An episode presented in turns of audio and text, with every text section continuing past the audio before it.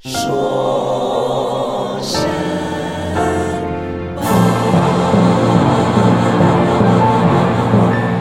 听说抠局被炒之后，FBI 的上级部门司法部成立了独立委员会，不但要继续换帅门之前抠局已经在着手调查的东西，同时还要调查川总统为什么在通俄门1.0的高潮时炒掉抠局，为什么要在炒掉抠局之后跟俄国外长见面，为什么要在和俄国外长见面之时泄露反恐情报。对此，小说表示，呃，这些问题，川总统每天晚上肯定也在问自己吧。大家好，欢迎收听二零一七年五月二十一日的说神马，我是你们的主持人申小说。在今天节目开始之前，小说先要和大家分享一个天大的喜讯：为本栏目创作了全部音乐素材的杜凯老师和他的爵士人声组合 Mr. Miss，在这一周斩获了今年第二十八届台湾金曲奖三项提名，其中杜凯老师本人获得年度最佳制作人提名。换句话说，各位每周收听的说神马都是金曲奖提名人的手笔啊！如果您至今只是通过手机阅读而不收听音频的话，小说强烈建议你要听哦。言归正传，川总统在上周出乎意料的炒掉抠局之后，通俄门的事情不但没有降温，反而被媒体越炒越热。呃，其实这也没有任何出乎意料的地方，好吗？小说先带大家照例梳理一下通俄门2.0是如何形成的。这当中有两条线索，一条是抠局解职之前的通俄门1.0带上来的，另一条则是抠局滚蛋之后发生的事。先说第一条，五月九日，抠局忽然被川总统解职。五月十一日，FBI 代理局座 McCabe 在参议院情报委员会上说，抠局在 FBI 深受大家爱戴，川总统炒鱿鱼是阻止不了我们正确的事业的。这一说辞和白宫早先的解释完全不同，因为白宫的说辞是抠局处理希拉里电油门不当，已经失信于民，失信于不下。真相显然不是这样。五月十二日，川总统接受 MSNBC 采访，居然被主持人怂恿了一两下，就说出通俄门才是他解职抠局的主要原因了。无论如何，我都已经决定要炒他鱿鱼的，因为通俄门是无中生有的事情。但是此前白宫的官方说法却是，川总统是接受了司法部副部长罗森斯坦关于抠局电邮门处置不当的建议。五月十七日，解甲归田的抠局还在制造大新闻。抠局有个记备忘录的习惯，重要的对话他都要事后第一时间拿小本本给记下。抠局的备忘录上写，川总统曾公然要求他放弃对福林将军的调查。众议院监管委员会得知此事之后，要求 FBI 将备忘录交上来。五月十九日，就在众议院监管委员会要求 FBI 交出备忘录后不久，该委员会主席犹他州众议员 Jason Chaffetz，这位盯着希拉里邮件门多年的共和党男人，正式宣布要提前辞职。原因不详，意味深长，大约是查来查去累觉不爱了吧。还是五月十九日，川普改了他十二日接受 MSNBC 采访时所说的话，现在又说自己是接受司法部备忘录的建议才解职扣局的。可是罗森斯坦当日在国会作证时却说，他写备忘录之前解职的事就已经清定了。五月二十日，抠局在之前霸气拒绝了参议院闭门听证的邀请之后，高调宣布要在二十九日举行公开听证，那必将是全美国死死盯着的一天呀。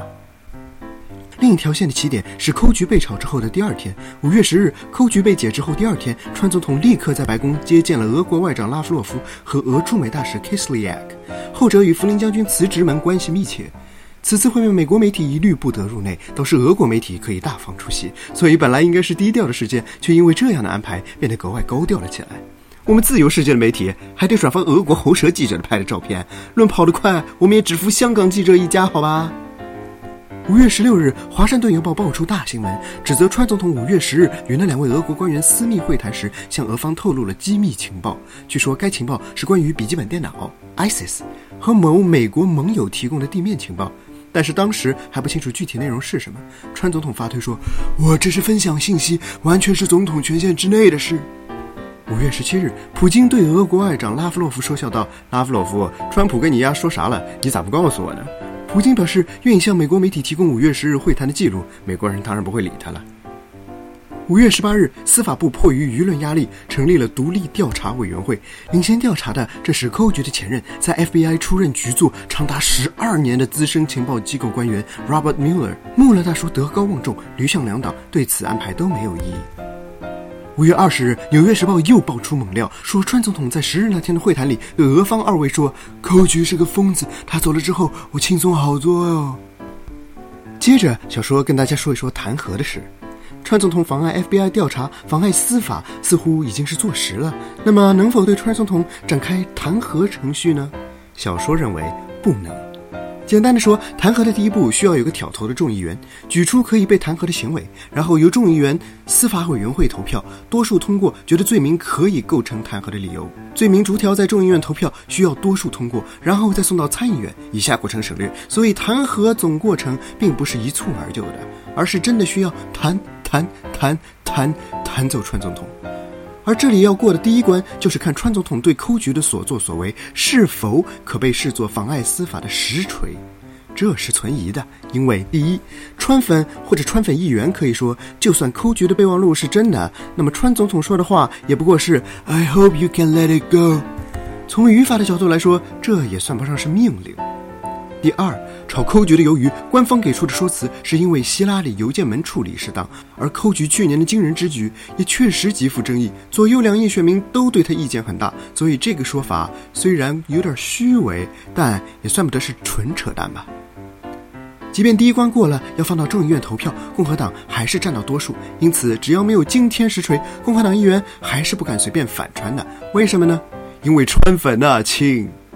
尽管各路民调都显示，大多数美国人对川总统对抠局的处置不满，大多数美国人对他向俄方泄密不满。然而，透过现象看本质，小说认为唯一有价值的不是看究竟是大多数人挺川还是大多数人反川，而是看那个自始至终一直挺川的百分比究竟何时开始松动。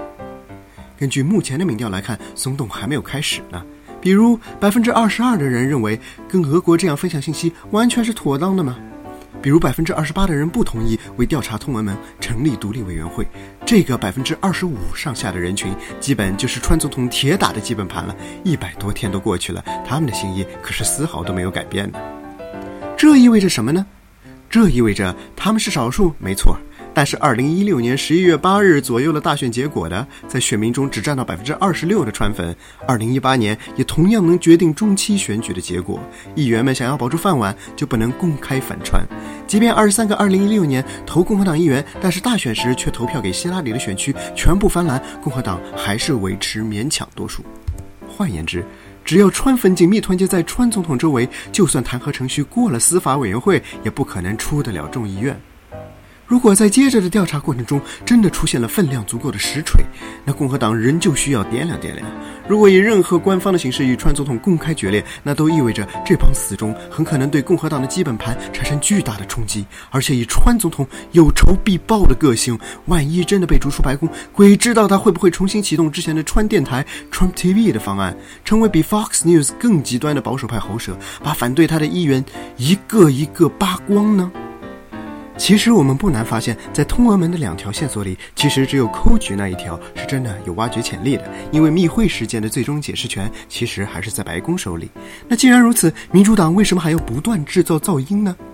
那是因为以这样的方式骚扰川普，本来就是民主党的一项长期任务，他们是不会放弃的。因为对于左翼来说，这就是一个猎头的买卖。啊，我是说真的猎头，谁干掉川总统，谁。就是下一个总统候选人，因为要干掉川普，必须团结中间派和偏左的共和党人，这本身就是探测总统体制的最好的试金石啊。总而言之，弹劾川总统的高调唱得再高，川总统也是弹不倒的。左右两翼，左边永远 stay hungry，右边永远 stay foolish。不过有时候会想，即便真的到了那一步，川总统就会像尼克松一样乖乖的选择主动辞职吗？小说认为这是绝对不可能的。到时候那场面估计是，Pence 会说：“总统先生，我很遗憾的告诉您，您被弹劾了。现在要由我来出任。”川普会打断他说：“反弹，反弹，反弹，是是你是你被弹劾了，不是我，是你。”